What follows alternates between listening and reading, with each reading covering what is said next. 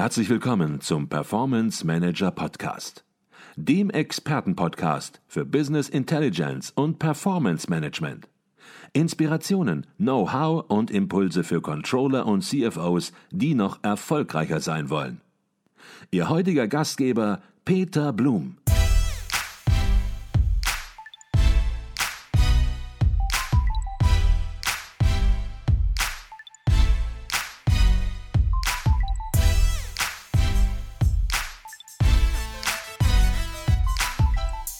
Herzlich willkommen im Performance Manager Podcast. Mein Name ist Peter Blum. Wir sprechen heute über ein Fußballmärchen, den ersten FC Heidenheim. Der Verein hat aus meiner Sicht die beeindruckendste Entwicklung der letzten Jahrzehnte in Fußball-Deutschland genommen. Nicht Hoffenheim, nicht Leipzig, nicht Bayern oder Dortmund, sondern der FCH. Warum ist dieser Verein so besonders? In weniger als 20 Jahren kletterte der Club aus einer Stadt in Ostwürttemberg, die keine 50.000 Einwohner zählt, kontinuierlich aus der Verbandsliga Württemberg in den Profifußball. Mittlerweile spielt der erste FC Heidenheim seit fünf Jahren in der zweiten Fußball-Bundesliga. Zurzeit geht es Tendenz Richtung erste Liga. Und das hat der Verein ohne Mäzenatentum la Hopp oder Red Bull erreicht, sondern ich nenne es mal aus eigener Kraft, aber wir werden darauf noch ein bisschen detaillierter gleich eingehen. Zwar unterliegt auch der FC Heidenheim den Mechanismen des Fußballbusiness, doch irgendwas müssen die Macher im Verein und seinem Umfeld anders machen. Zum Beispiel sitzt seit elf Jahren mit Frank Schmidt ein und dieselbe Person auf der Trainerbank des Vereins. Und dies ist im deutschen Profifußball derzeit einzigartig. Unser heutiger Gast im Podcast ist Mitglied des Vorstandes beim FCH, dort für Marketing und Vertrieb verantwortlich. Freuen Sie sich auf einen tiefen Blick hinter die Erfolgsgeschichte des ersten FC Heidenheim. Herzlich willkommen im Performance Manager Podcast, Florian Dreier.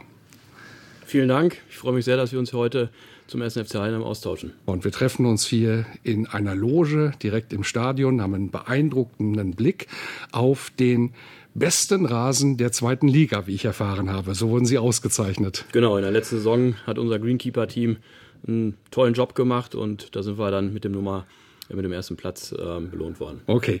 Herr Dreier, im Podcast ist es immer interessant zu erfahren, wer die Person ist, mit dem wir reden. Ähm, Sie sind Experte für Marketing und Vertrieb im Fußballmanagement geworden.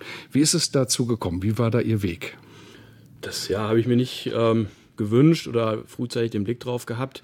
Ähm, ich habe klassisch BWL studiert und ähm, ja dann durch eine durch einen Zufall ähm, habe ich die Möglichkeit bekommen, ähm, beim Vermarkter des ersten FC Köln Praktikum zu machen. Das noch äh, zur WM 2006. Und da habe ich halt gemerkt, als BWLer wirst du später im Bereich ja, Vertrieb, Marketing tätig sein. Da wirst du dann auch etwas verkaufen müssen. Und äh, beim Sport Emotionen verkaufen zu dürfen, ähm, das hat mich dann ja auf den Weg gebracht, ähm, dort im Sportbusiness einfach ähm, zu bleiben. Und ähm, dann habe ich darauf hingearbeitet, ähm, in den Fußball zu kommen, ähm, habe mein Studium beendet und bin dann über einige Umwege hier in Heidenheim gelandet. Okay. Jetzt gibt es in Deutschland hunderte, wenn nicht gar tausende Vereine, Fußballvereine, die in der Verbandsliga spielen und in der Landesliga. Und wenn Sie dort von deren Vorständen gefragt würden, wie komme ich in die zweite Liga? Ihr Weg also. Was würden Sie denen antworten? Es gibt keinen Masterplan. also wir sind hier einen ganz speziellen Weg gegangen, den, den FCH-Weg. Ähm, und die entscheidenden Faktoren sind ähm, dabei Kontinuität und Nachhaltigkeit. Ähm, der Holger Sandwald, ähm, der Vorstandsvorsitzende unseres Vereins, ähm, hat vor über 25 Jahren als Abteilungsleiter im Amateursport angefangen. Ähm, ja, und hat dann den Optimismus gehabt, ähm, im Amateursport von einer Liga zur nächsten zu klettern. Mhm. Ähm, und mit diesem Ehrgeiz irgendwann ähm, dann in der Regionalliga ankommend, sich auch zum Ziel gesetzt, so jetzt versuchen wir es dann bis in die dritte Liga zu schaffen. Und ähm, so hat sich dieses Fußballmärchen, wie Sie eingangs gesagt haben, mhm. ähm, verselbstständigt. Aber es ist ganz, ganz viel Fleiß, Ehrgeiz und ja, am Ende des Tages harte Arbeit. Mhm. Ähm, wann ist die Bundesliga der Profifußball, wann ist der das Ziel geworden? Ich stelle mir hier einen kleinen Verein vor, Amateurverein, kleines Stadion, fast eine Wiese. Und ja, da ist eine Vision möglicherweise, dass man immer hochklettert. Diese Vision haben sicherlich viele Vereine in Deutschland, nicht nur im Fußball, sondern auch in anderen Sportarten. Aber wie geht man das jetzt ganz konkret an? Wer sind die Mechanismen? Was sind vielleicht auch die Treiber, die das hier in Heidenheim möglich gemacht haben? Ist es eine Person gewesen? Also unser Erfolgsrezept ist ähm, sicherlich, ähm, dass man es geschafft hat, ein Gemeinschaftsprojekt zu entwickeln. Ähm, der führende Kopf ähm, und der Visionär ist da der Holger Sannwald, mhm. aber der hat es eben geschafft, ähm, und das ja, betont er auch immer wieder, Mitstreiter zu finden, ob hier im Verein, ähm, im sportlichen Bereich, äh, auf der Geschäftsstelle oder natürlich dann auch bei der Wirtschaft und bei der Politik, ähm, die an diesen Weg geglaubt haben, mhm. Die sicherlich immer mal wieder gesagt haben, in der Oberliga oder dann auch in der Regionalliga, so, das ist jetzt aber auch die Obergrenze. Und er hat den Antrieb gehabt, ähm, nein, weiterzugehen und um die Menschen eben so zu begeistern und mitzunehmen, ähm, dass wir dann den nächsten Schritt gegangen sind. Und sicherlich eine gute äh, Fügung ist es gewesen, als wir von der Oberliga in die Regionalliga aufgestiegen sind, dass wir eben da direkt den Durchmarsch geschafft haben. Mhm. Und wenn du dann in der dritten Liga ankommst, dann bist du ja schon sehr nah am, am Profifußball dran. Mhm. Ähm, ja, und dann war es auch wieder nur eine Liga, die man erreichen wollte. Und nach fünf Jahren dritte Liga sind wir dann ähm, als Erster aufgestiegen und ähm, Rasenballsport Leipzig ist als Zweiter aufgestiegen. Mhm. Das heißt, wenn ich das richtig verstehe, es lag jetzt keine konkrete Planung auf dem Reißbrett zugrunde. Dafür hat es hier viel zu organisch gestartet. Aber es war schon eine Vision da und man ist Step by Step nach vorne gegangen mit einem, ja, ich sag vielleicht mal wirklich auch Visionär an der Spitze, der schon lange hier mhm. an der Spitze ist, dem Holger Sandwald. Kann man das so sagen, dass das so ja. die Mischung war, die auch dann in der Person von Holger Sandwald liegt. Ja, absolut. Und ähm, was ein wesentlicher Grundsatz bei uns ist, dass wir sowohl in Steine als auch in Beine investieren. Also nicht ja. alles Geld, was man zur Verfügung hat, egal in welcher Liga, komplett nur in den Profikader zu stecken, weil Transfers können dann auch mal äh, nicht einschlagen und ähm, dann ist das Geld natürlich verbrannt, sondern eben auch in die Infrastruktur ja. zu investieren. Und aus einer Bezirkssportanlage. Ähm, wir hatten eine kleine Tribüne, wir haben einen Kiosk, der Kultkiosk, der existiert jetzt ja noch. Ja. Und ansonsten waren hier äh, drei Seiten mit grünen Hügeln und einer Laufbahn und einer Sprunggrube. Und wenn Sie jetzt hier bei uns äh, aus der Loge gucken, dann gucken Sie ein reines Fußballstadion ähm, mit einer Kapazität von 15.000 und das ist peu à peu eben immer im Einklang Beine und Steine ja. dann entwickelt worden. Sieht hier definitiv nicht nach einer Bezirkssportanlage aus, äh, das kann ich bestätigen. Vielleicht machen wir auch gleich noch das ein oder andere Bild, was wir dann mit dem Podcast mitliefern, um mal einen Eindruck ähm, zu liefern, was hier in gewisser Weise ja fast im Verborgenen für viele entstanden ist äh, auf einer Erhöhung nahe Heidenheim auf dem Schlossberg. Sie hatten gerade das Thema Professionalisierung angesprochen. Betrifft natürlich auf der einen Seite die Nachwuchsarbeit sicherlich, auf der anderen Seite kommt man dann auch so langsam ins Transfergeschäft, äh, wo es auch um große Summen, um um Spieler geht. Vielleicht wollen Sie da ein bisschen was zu sagen, aber vor allen Dingen interessiert, Sie, interessiert mich, was sich ganz speziell in Ihrem Bereich und den Sie Verantwortung tragen, nämlich Marketing und Vertrieb, was sich dort im Rahmen der Professionalisierung über die Zeit ändert. Wenn Sie vielleicht jetzt zwei, drei Jahre zurückschauen, wie sah es da aus beim FCH? Wie sieht es heute aus? Und dann natürlich, was bedeutet das, wenn es jetzt noch weitergeht? Mhm. Ähm, ja, grundsätzlich kann man sagen, umso höher man äh, spielt, umso größer wird natürlich das mediale Interesse. Man rückt in den Fokus der Medien ähm, und gleichzeitig versuchen wir das natürlich dann auch zu nutzen. Und da sind wir im Bereich ähm, Vertrieb, denn ähm, wir finanzieren uns natürlich auch zum, zum großen Teil ähm, etwa ja, 40 Prozent unseres Gesamtetats kommen aus dem Bereich Sponsoring und Hospitality, also dem Verkauf von Werbebanden, Logen und Business Seats. Mhm. Und genau das hat sich ähm, natürlich dann über die Jahre sukzessive entwickelt. Mhm. Ähm, der erste VIP-Bereich ähm, war drüben jetzt in der Gegend gerade. Das war ein kleiner Raum, der 1846-Raum. Mhm. Da hatten 50, 60 Gäste Platz. Dann hat man ein kleines Zelt irgendwann mal aufgebaut. Das Zelt wurde irgendwann immer größer und mittlerweile haben wir hier oben mit dem Sparkassen Business Club ähm, einen VIP-Bereich, der jetzt am Samstag 2200 Gästen Platz bieten wird, 37 mhm. Logen. Also das haben wir sukzessive erweitert, um einfach das Angebot dann für unsere Vielzahl an Sponsoren anbieten zu können. Und ähm, beim Blick dann ähm, ins Stadion, wir haben das Werbekonzept angepasst. An einer Bezirkssportanlage früher gab es dann ein, zwei, drei Werbetäfelchen. Mittlerweile haben wir eine moderne Videobande um das äh, komplette ähm, Spielfeld herum. Wir haben eine zweite Bandenreihe. Wir arbeiten mit, mit 3D. Camp Carpets, das sind so die Themen, äh, die sich dann natürlich im Zuge der Professionalisierung hier dann auch eingestellt haben. Mhm. Machen wir es noch vielleicht komplett. Also der erste Bereich, den Sie genannt haben, das war äh, Sponsoring und Hospitality. Und dann gibt es, denke ich, noch zwei weitere Bereiche. Das sind einmal die Tickets, also das Ticketing ähm, und das Merchandising. Sind das so die drei Säulen, die der FCH als Finanzierungsplattform hat oder gibt es noch weitere Formen? Also das sind die drei Säulen, die wir wesentlich direkt äh, beeinflussen können. Ähm, in dem Moment, wo sie in der ersten oder zweiten Liga spielen, ähm, bekommen sie ja ähm, aus der Vermarktung der TV-Rechte Gelder zugespielt, die sich aus einem Ranking errechnen, an dem alle 36 Erst- und Zweitligisten teilnehmen. Und das macht ähm, ja mittlerweile fast 50 Prozent unseres Etats aus. Mhm.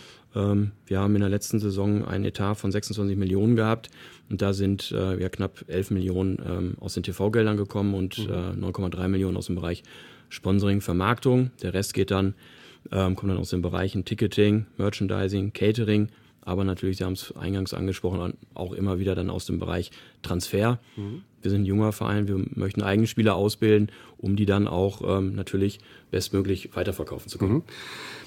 Jetzt hatten Sie gerade die Summen genannt, um die es hier geht. Ähm, ist das auch so für Sie, für den Verein, dass man erstmal in diesen Größenordnungen anfangen muss zu denken? Oder sind Sie vielleicht da auch schon angekommen? Aber das sind natürlich alles Größenordnungen, auch entsprechende Gelder, die aus dem TV-Geschäft herauskommen, ähm, die bis dato, wenn man jetzt Jahre zurückblickt, ja undenkbar waren. Ähm, und wie sieht es aus, wenn es in die erste Bundesliga gehen könnte, was durchaus, man soll den Tag oder das Spiel nicht vor dem Ende loben, sage ich besser mal, oder die Saison nicht vor dem Ende loben. Aber es kann ja weiter nach oben gehen. Die Vorzeichen stehen nicht schlecht. Ähm, dann kommen immer mehr Gelder. Muss man erstmal in großen Summen denken? Wie machen Sie das? Also zuerst einmal freut es mich, ähm, dass Sie so optimistisch sind, was unsere sportliche Entwicklung angeht. Äh, für uns ist das eine Momentaufnahme. Ja, aber was, was die Zahlen angeht, selbstverständlich muss man sich daran gewöhnen. Ich bin jemand, der jetzt seit viereinhalb Jahren hier beim Verein ist. Ich war bei anderen Vereinen schon, ähm, da habe ich ja schon etwas früher Zweitliga-Luft äh, schnuppern können und habe die Zahlen auch mitbekommen. Aber selbstverständlich ähm, ist es immer wieder eine Freude, wenn man dann sieht, okay, man hat auf Platz 6 abgeschlossen und man kriegt eben statt 8 Millionen aus dem TV-Topf auf einmal dann 10 Millionen. Dann freut man sich, dass die 2 Millionen aufgrund des sportlichen Erfolgs mit dazugekommen sind. Mhm. Und ähm, wir sind aber im Gesamtvergleich der zweiten Liga ja noch ein sehr junger Verein. Wir haben erst ähm, diese fünf Jahre Zweitliga-Erfahrung oder viereinhalb sind sogar nur ähm, andere Vereine, St. Pauli, Union Berlin, Köln, HSV, die haben jahrzehntelang erste und zweite Liga gespielt und ähm, der HSV, der kommt jetzt mit einem Etat nur für die Profimannschaft von 29 Millionen am Samstag zu uns. Mhm. Und wir haben, wie gesagt, 26 Millionen für den gesamten Verein mhm. zur Verfügung. Und das ist einfach ein, ein riesiges Gefälle, ein, ein großer Unterschied. Ähm, der durchschnittliche Etat aktuell in der zweiten Liga liegt bei 35 Millionen. Mhm. Auch da sind wir im hinteren Drittel und wir freuen uns dann einfach, dass wir ja scheinbar sehr effizient mit unseren Ressourcen umgehen. Sonst würden wir eben nicht mit den Vereinen, die so viel Geld zur Verfügung haben, ähm, jetzt vorne aktuell im vorderen Drittel stehen. Mhm. Wenn wir einfach mal ein Gedankenexperiment machen und darüber nachdenken, und Sie werden das vielleicht mal machen, ohne dass Sie das äh, Schild erste Liga raushängen lassen, aber einfach natürlich sich darauf vorbereiten und überlegen, ja, wie wäre das, wenn wir da sind? Nicht nur aus sportlerischer Sicht, dass Sie dort dann entsprechend natürlich die Leistung bringen müssen, ist außer Frage und dass sie erstmal natürlich aus der zweiten in die erste kommen müssen. Aber natürlich aus Führungssicht, aus finanzieller Sicht oder natürlich auch aus der Sicht ihres Fachgebietes und ihrer Verantwortung Vertrieb und Marketing. Was würde sich aus Ihrer Sicht äh, ändern in der ersten Bundesliga, wenn in dieser Sprung gelingt? Das, das Geschäftsmodell, die Aufgaben äh, bleiben identisch die Geschwindigkeit nimmt zu, der mediale, die mediale Aufmerksamkeit ähm, steigt und die Zahlen werden dann ja einfach nochmal ein Stück weit größer. Ja. Ähm, wir sind jetzt hier mit der Voigt Arena so aufgestellt, ähm, dass das Stadion mit 15.000 Plätzen erstligatauglich ist. Also der Fall wäre auch abgedeckt, wenn wir mal ein Jahr Urlaub in der ersten Liga machen würden. Ja. Und selbstverständlich ähm, würden wir uns da sehr freuen, dann entsprechend die Gelder mitzunehmen. Ähm, wir sind mit unseren Sponsoren zum großen Teil so verblieben, dass wir sowohl den Zweitligafall vertraglich abgedeckt haben, als auch den Erst- und den Drittligafall. Und ja, dann äh, können wir über deutliche Zusatzeinnahmen uns freuen. Aber wir haben in den letzten Jahren, äh, allein in den letzten zwei Jahren für den Sparkassen Business Club 3, 5 Millionen in die Hand genommen. Wir haben äh, vor anderthalb Jahren für einen hochmodernen neuen Trainingsplatz 3 Millionen investiert. Das sind 8 Millionen. Mhm. Ähm, die haben wir uns auch nicht aus den Rippen geschnitzt und ähm, die müssen wir natürlich auch zurückführen. Also insofern ähm, hilft weiteres Wachstum, sportlicher Erfolg und damit gegebenenfalls, wie jetzt das Weiterkommen im Pokal, Zusatzeinnahmen mhm. zu generieren oder, wenn man das Gedankenspiel vorantreibt, auch mal in die erste Liga mhm. vorstoßen zu können um uns natürlich weiterhin ähm, solide aufzustellen. Mhm. Kommen wir vielleicht auch später noch darauf zu sprechen, denn aus Ihren Worten höre ich, ja, da ist viel Geld, aber wir bleiben hier bodenständig. Wir hauen das Geld jetzt nicht in alle Richtungen raus. Wir haben hier in Infrastruktur, das hatten Sie auch eben gesagt, investiert, um überhaupt Bundesliga fähig zu sein, um sportliche Spitzenleistungen zu bringen. Das hat Geld gekostet und es geht jetzt darum, nicht noch mehr Schulden aufzunehmen, sondern auch mal darüber nachzudenken, entsprechend mit Geldern, mit der Ernte sozusagen, dann Schulden wieder ja, zurückzuführen, um auch einen Verein, der nicht schuldenfrei sein muss, aber entsprechend in einem finanziellen Gleichgewicht zu halten, dass man sagt, ja, das ist ein vernünftiges, in gewisser Weise Wirtschaftsunternehmen auch. Kommen wir zum Thema Wirtschaftsunternehmen. Ähm, viele Hörer sind in Unternehmen, in Wirtschaftsunternehmen und dort in Führungsstrukturen unterwegs und ja, die wissen, wie ein Unternehmen funktioniert. Die kennen Hierarchien, aber wissen vielleicht nicht, wie ein professioneller Fußballverein geführt wird. Ähm, was sind die Führungsfelder in einem Fußballverein? in der zweiten oder ersten Bundesliga. Vielleicht können Sie dazu ein bisschen was sagen. Was für eine Aufgabe hat der Vorstand beim FCH? Also ich bin der Überzeugung, dass wir am Ende des Tages keine andere Aufgabe haben, als auch die Geschäftsführung eines ähm, ja, Wirtschaftsunternehmens. Äh, wir sehen uns als mittelständisches Unternehmen. Wir haben äh, rund 100 festangestellte Mitarbeiter, wie gesagt 26 Millionen Umsatz. Ähm, das sind Größenordnungen, ja, die, die jeder Mittelständler hat. Unsere Abteilung Vertrieb, ähm, B2B, das sind Sponsoren, B2C, werden dann Defense, Organisation, Finanzen. Das ist alles identisch. Das Einzige, was uns vom normalen Wirtschaftsunternehmen unterscheidet, ist dann in Anführungsstrichen die Abteilung Sport. Eben unsere Profis, unser, äh, unser Nachwuchs. Mhm. Ähm, das macht eben diese Besonderheit aus. Ansonsten geht's ähm, ja wie bei jeder Führungsaufgabe darum, die besten Mitstreiter zu finden, Leitplanken zu setzen mhm. ähm, und natürlich auch eine Strategie vorzugeben. Okay. Ähm, Martin Kind, langjähriger Präsident bei Hannover 96, der hat mal sinngemäß gesagt, und da war ich auch persönlich dabei, dass man heutzutage einen Profifußballverein seiner Ansicht nach wirtschaftlich nur noch erfolgreich führen könne, wenn man auf den ersten fünf Tabellenplätzen der ersten Bundesliga stünde, sagt Martin Kind. Ähm, alles tiefer in der Tabelle oder gar Liga das sei im Prinzip nur ein Durchwursteln aus seiner Sicht. Wie sehen Sie das? Interessante Aussage. ähm, die Frage ist ja, wie Erfolg definiert wird und wie er Erfolg definiert. Ja. Ähm, ich meine, das ist auch nochmal so ein Unterschied zur freien Wirtschaft. Wir sind äh, Nutzenmaximierer, also den Euro, den wir verdienen, stecken wir natürlich wieder in die in die Mannschaft, um uns sportlich weiterzuentwickeln. Uns geht es ja nicht darum, hier große Gewinne zu machen. Nichtsdestotrotz haben wir in den letzten Jahren immer eine schwarze Null oder einen leichten Gewinn ausgewiesen. Also das geht dann auch im Mittelfeld der zweiten Liga, äh, dass man wirtschaftlich gesund dastehen kann.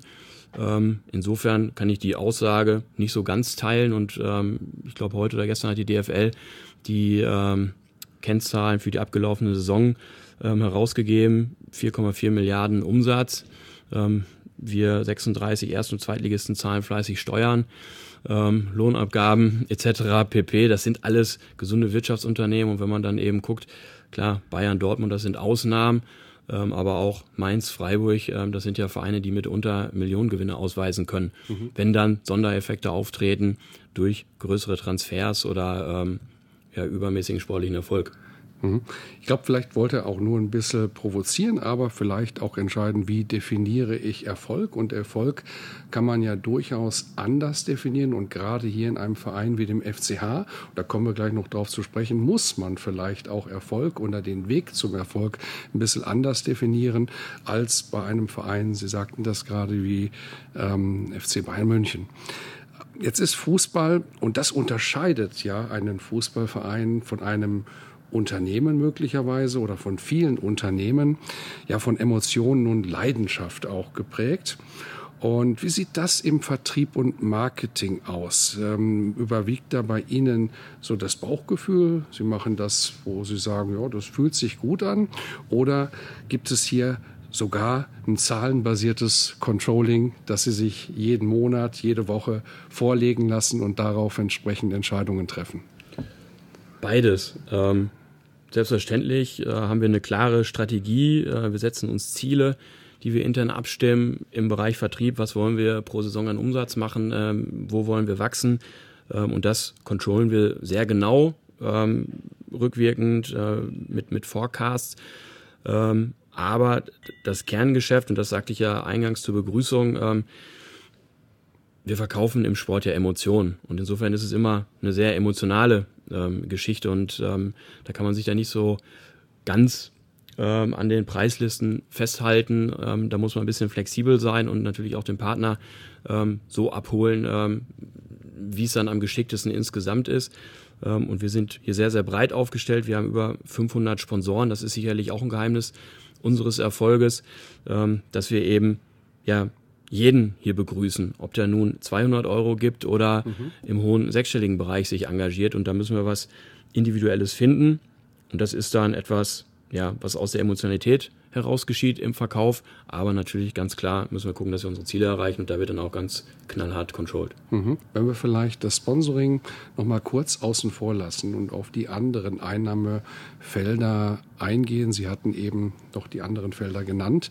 Welche Daten messen Sie da? Gibt es dann eine spezielle Software, mit der Sie arbeiten, um Controlling zu betreiben? Oder arbeiten Sie im Vertriebscontrolling, so nenne ich es mal, im Marketing-Controlling mit Excel?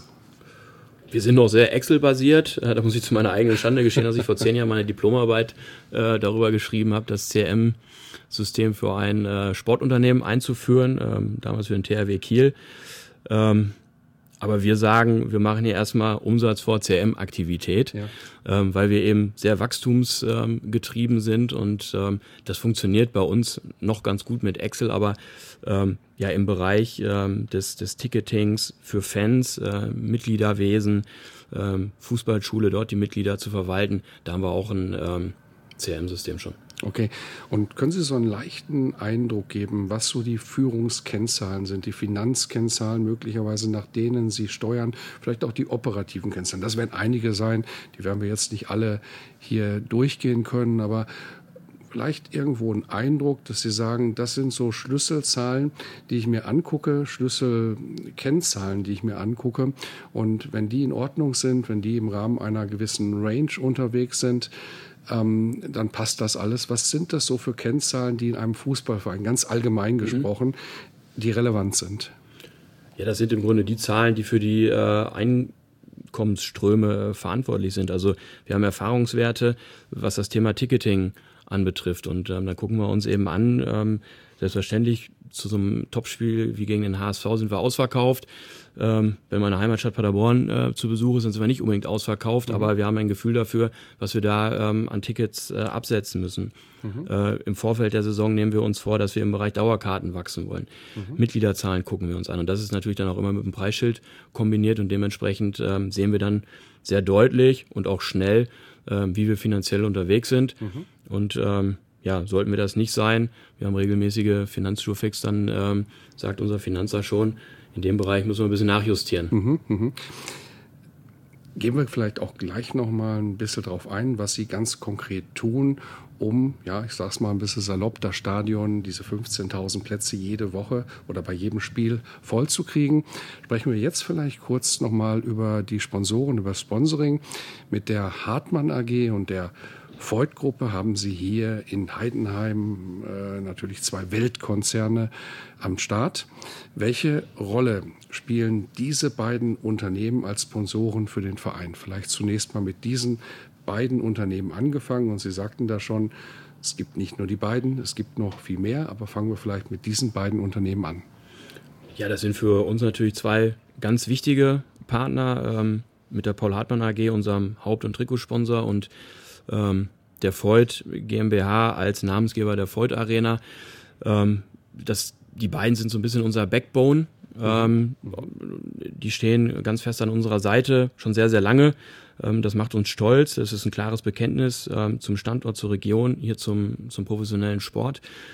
Ähm, aber die anderen 498 Partner von klein bis mittelgroß bis noch etwas größer, mhm.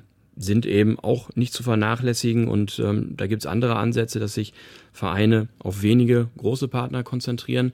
Und wenn dann ja, ein oder zwei von denen mal sagen, Mensch, äh, wir können nicht mehr, dann bricht äh, da schnell eine ganze Strategie zusammen. Mhm. Äh, und bei uns ist es eben so, dass wir das Risiko auf 500 Partner verteilt haben, wissend, dass ähm, Hartmann und Feuter schon eine besondere Rolle spielen. Aber nichtsdestotrotz ist es uns dann eben jederzeit möglich, wenn so ein Mittelständler mal sagt, Mensch, die 10.000, 12.000 Euro für die nächste Saison kann ich nicht aufbringen, weil mir läuft es nicht so gut, dann fällt es äh, unserem Vertriebsteam natürlich deutlich einfacher, mhm. die 12.000 Euro irgendwo anders ähm, einzusammeln, als wenn man da anderthalb Millionen hinterherlaufen müsste. Mhm.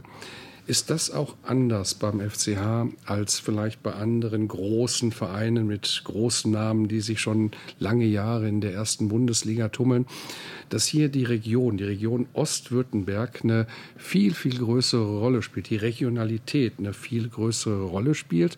Und ja, Sie sprechen deutlich die beiden Hauptsponsoren an, die Hartmann AG und die Freud-Gruppe. Aber ich spüre so ein bisschen zwischen den Zeilen, dass Sie sagen, ja, die sind wichtig, aber ich will irgendwo auch nicht den Eindruck entstehen lassen, dass die anderen 500 nicht wichtig sind. Wohl wissen, dass es Gewichtungsunterschiede gibt. Aber für Sie ist jeder einzelne Sponsor, der auch vielleicht nur 1000 Euro im Jahr, ein Handwerksbetrieb, ist für Sie genauso wichtig. Und ich spüre das äh, einfach zwischen den Zeilen sehr, sehr deutlich, dass Sie sagen, Mensch, eigentlich will ich jeden Einzelnen hier erwähnen. Genau, genau. Also das hätte ich nicht äh, schöner sagen können. Ähm, weil das macht es dann einfach aus. Und wir haben es äh, 25 Kilometer nördlich von uns, die sind genau den anderen äh, Ansatz gegangen, sich auf wenige große zu konzentrieren und ähm, das funktioniert eben nur bedingt. Und ähm, ja, es ist ein Gemeinschaftsprojekt, eben aus der Wirtschaft, ähm, von der Politik getragen und ähm, als Zweitligist hat man so ein Einzugsgebiet von ungefähr 70 Kilometer. Und ähm, mhm. wenn wir das um Heidenheim herumziehen, dann sind wir ja schon, auch in der Vergangenheit mit dem Aufstieg in die dritte Liga, sind wir ja aus der Stadt schon herausgewachsen, in den Landkreis hinein. Und jetzt eben diese 70 Kilometer und da kommen wir dann an die Grenzbereiche Richtung Augsburg und Stuttgart. Das sind äh, Erstligastandorte. Aber in diesem Einzugsgebiet äh, wohnen 500.000 Menschen und 12.000 Unternehmen. Mhm. Und da wollen wir idealerweise jeden für uns begeistern. Wir bieten einen speziellen Weg an. Wir möchten jeden gerne einladen, diesen Weg mitzugehen. Und wenn wir es dann schaffen, eben von den 12.000 Unternehmen äh, noch den einen oder anderen dazu zu gewinnen, ähm, dann ist hier ja der, die, der stabile Erhalt der zweiten Liga mhm. ähm, ist dann durchaus möglich, weil ähm, wenn Sie das dann mit anderen Standorten vergleichen, die können auch auf 500.000 Menschen zurückgreifen. Nur dass es bei uns eben eine ländliche Region ist. Mhm.